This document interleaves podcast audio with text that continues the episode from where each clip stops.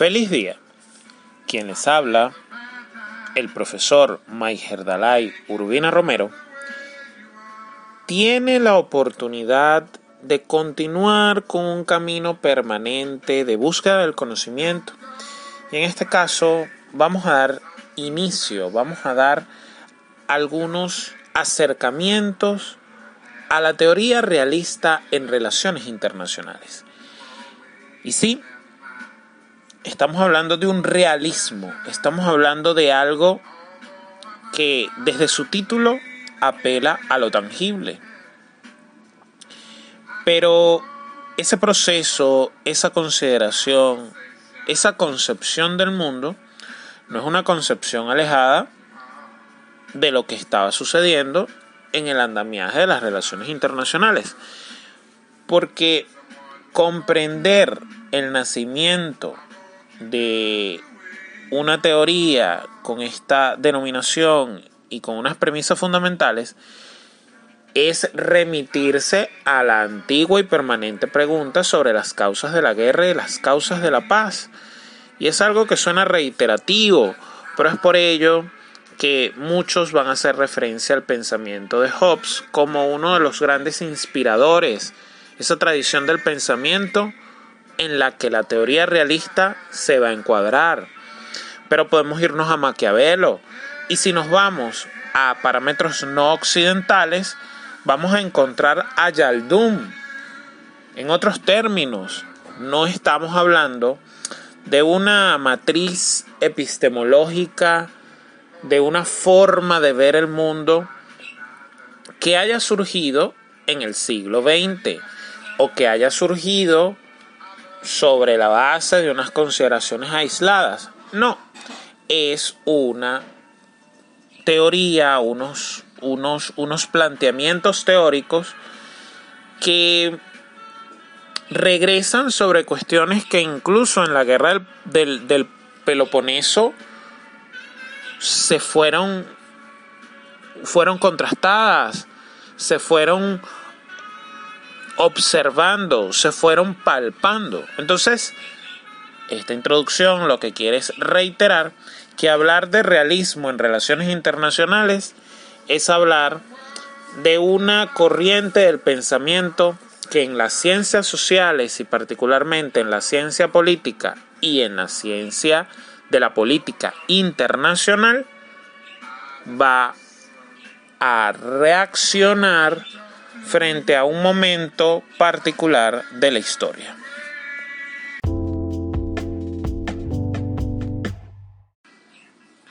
Pues bien, ustedes se preguntarán, ¿y a qué está reaccionando?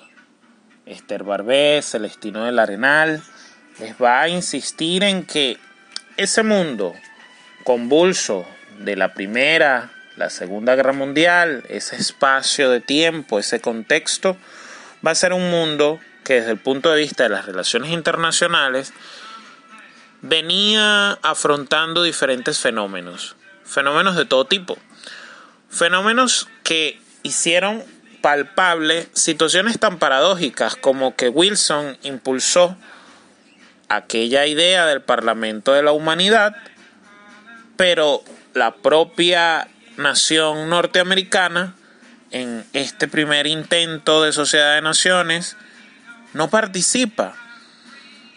Y como ese, otros tantos hitos históricos, otros tantos fenómenos políticos que permiten traer escena a Albert Sorel, que es citado por Carr, cuando nos dice que entre aquellos que se imaginan al mundo para que se adapte a su política y los que hacen que su política se adapte a las realidades del mundo, existe una eterna disputa. Entonces, esta disputa pasa por una inspiración y una influencia del positivismo en ciencias sociales, de la búsqueda de certezas en ciencias sociales, de esa búsqueda, esa defensa de la racionalidad de los fenómenos. Y es por ello que Carr, haciendo este digamos, análisis de la, de la realidad en ese trabajo llamado La crisis de los 20 años, que, digamos es un, uno de sus trabajos o, o uno de sus planteamientos, o digamos también que son consideraciones realizadas por autores a posterioridad, pero que se inspiran en Carr. El hecho es que independientemente de cómo lo vean, él nos va a plantear una serie de, dicotomías que estaban presentes en esa realidad. Y lo que se buscaba, lo que inspiraba era una idea de orden, de sentido a esa masa de fenómenos.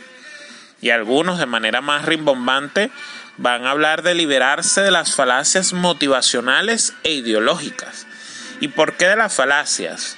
Como un argumento aparentemente válido pero que no lo es.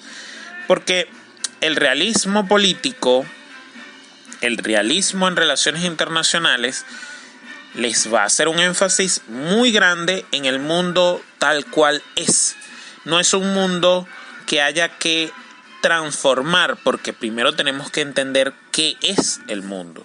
Y si entendemos qué es el mundo, entonces es por eso que Carr va a hablar de contradicciones entre la utopía y la realidad.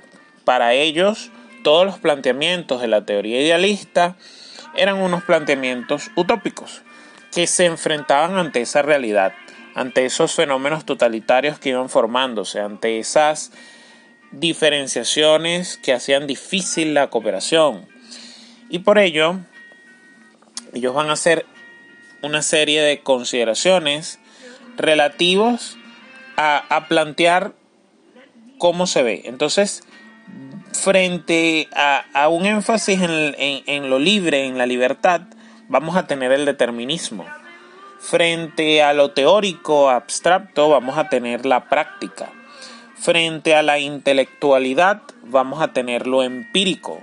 Frente a una condición ética, a una condición de moral universal, vamos a tener a la política. Con estas dicotomías, Carr da una introducción muy interesante a lo que va a significar el realismo en las relaciones internacionales y ya me dedicaré a plantear a qué se refiere esto. Pero no quería cerrar este bloque sin hacerles ver, insisto, que no solo va a ser Hobbes, ya les dije, hay planteamientos no occidentales. Neighbor también les va a plantear de este lado del charco, por así decirlo, que el comportamiento grupal es egoísta. Y, y que de algún modo eso influencia en la concepción de las sociedades en concreto sí hay pesimismo antropológico. El hombre, su naturaleza, el ser humano, no necesariamente vino a superar esas causas de la discordia de las que hablaba Hobbes, porque la competencia, la desconfianza, la gloria, buscando el beneficio, la seguridad y la reputación, quizás va a ser algo que era lo que se demostraba en una realidad, en un contexto. Pero insisto, lo que hago acá abriendo el compás es para que se den cuenta que a pesar que muchos van a sostener que ese es el mundo real, el mundo real va siempre a depender del momento histórico en el que nos encontremos.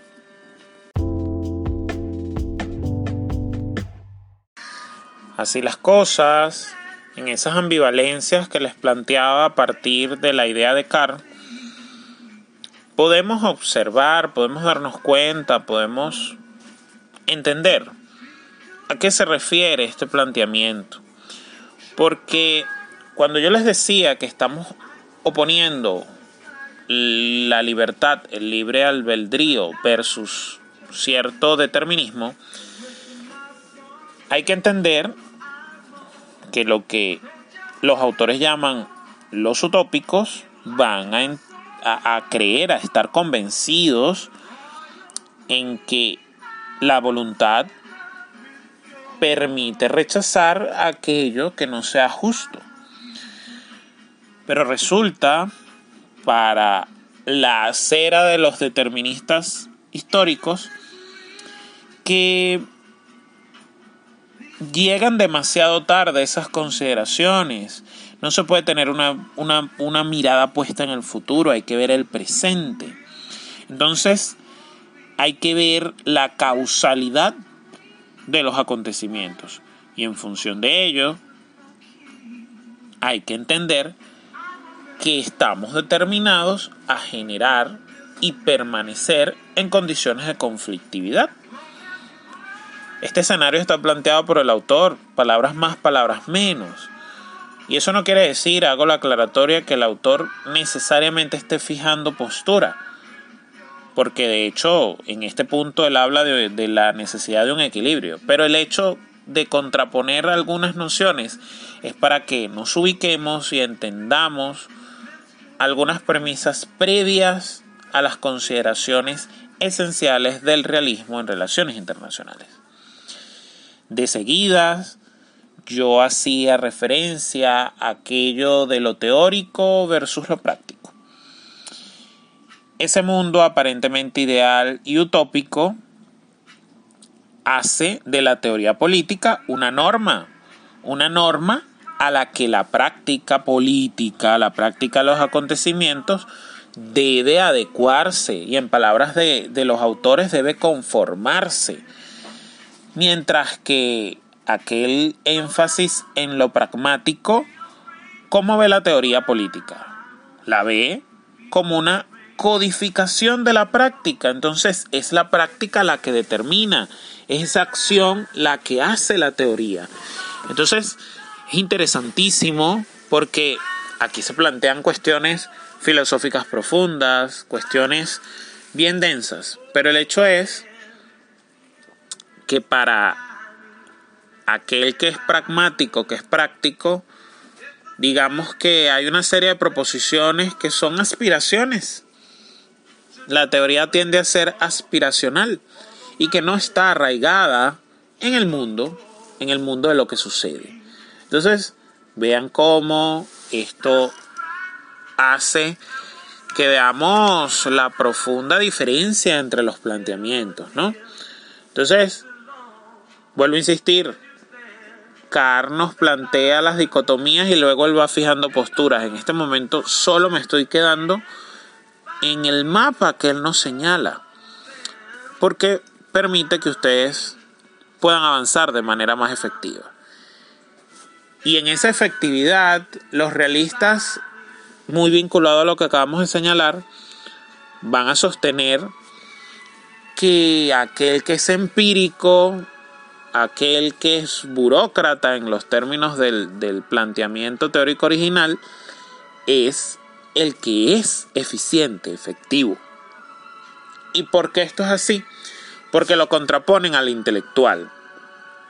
Al intelectual que es teórico al intelectualismo, quizás de Wilson, que tiene unos fundamentos claros, pero que, digamos, no entiende una realidad existente, no entiende los patrones de esa realidad. Eso es lo que van a señalar. Entonces, ese empirismo que en términos del, de, ese, de ese contenido, de, ese, de esa doctrina, va a señalarlo como burócrata, yo allí hago cierta separación, me apego más a, otra versión del, del, burócrata en términos sociológicos, pero lejos de entrar en eso, el punto es que el empirismo está viendo cada problema de forma particular, está evitando la formulación de principios generales, está evitando la formulación de, de una guía permanente, no, es un tema que necesita verse en el caso concreto.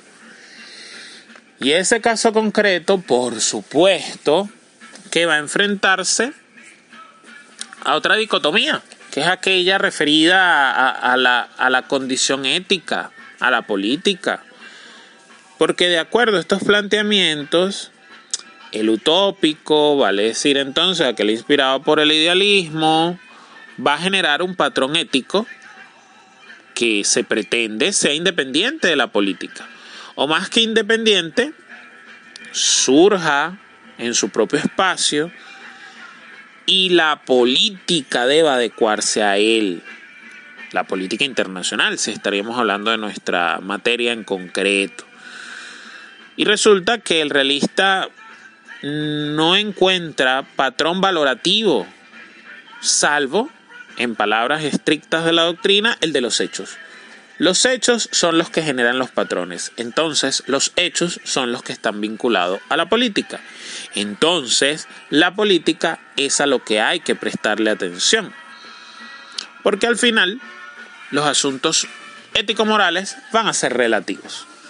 Digamos que es una simplificación del, del asunto, pero así fue planteado, o así al menos se entendía la afanosa postura de unos y otros. Y finalmente, pero no por ello menos importante, algo con lo que quien les habla difiere sustancial y profundamente, y es que en este material relativo a la crisis de los 20 años, van a encontrar una dicotomía adicional y es la aquella que señala que entre esas contraposiciones utópicas y reales, aquel que es intelectual, aquel que es teórico, correcto, que, que cree en el voluntarismo, que cree en la condición ética moral, va a gravitar en torno a la izquierda, mientras que el hombre práctico, el hombre el ser humano empírico, el teórico, el, que piense conforme a la realidad, va a gravitar en, en, función de la derecha. Y esto hay que entenderlo en un mundo de profundas diferencias, hay que entenderlo en un mundo de principios y normas que se discutían constantemente y que quizás hacían reproducir este viejo debate.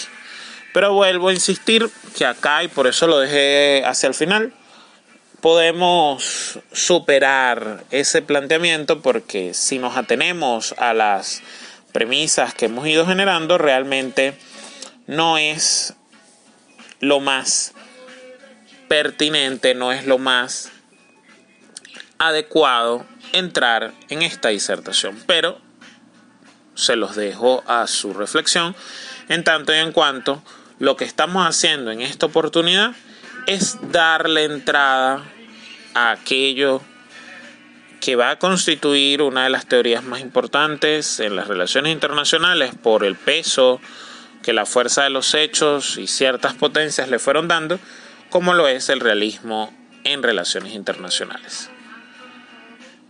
Muchas gracias.